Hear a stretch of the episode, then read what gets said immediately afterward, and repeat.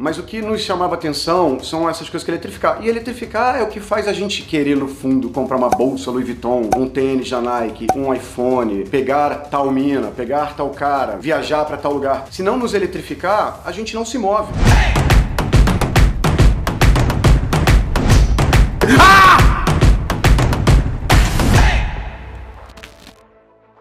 Ô tio, me explica o que é eletrificação? Não quero falar sobre eletrificação.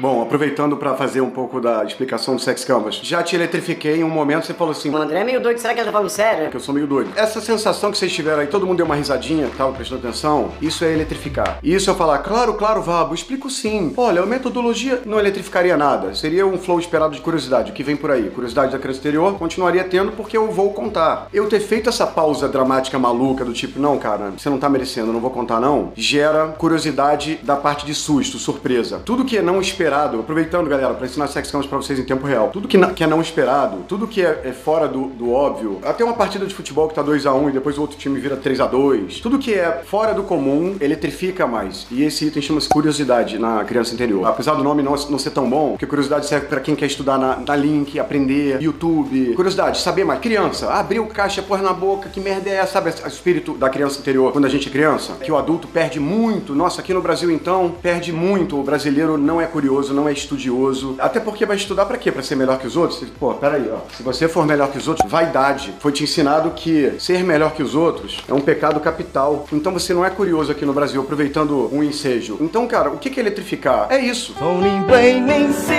É criar um gráfico que tá no cérebro fazer assim. Caraca, que maluco! Gol! Viraram jogo! Os caras estão transando no edredom do BBB, pa- paredão do BBB, com uma galera que ama um contra a galera que ama outro, criando um pertencimento e ira. Aproveitando pra explicar o que tem por trás do BBB, que é o pertencimento e ira, que fica duplicada porque ira de dois grupos que se odeiam é mais hater postando, é mais reply. Por isso que o Big Brother tem sucesso, por causa do paredão, por causa da, da viralização do pertencimento e ira. Então, é. Esqueci o que eu tava falando. E boa noite. Nossa.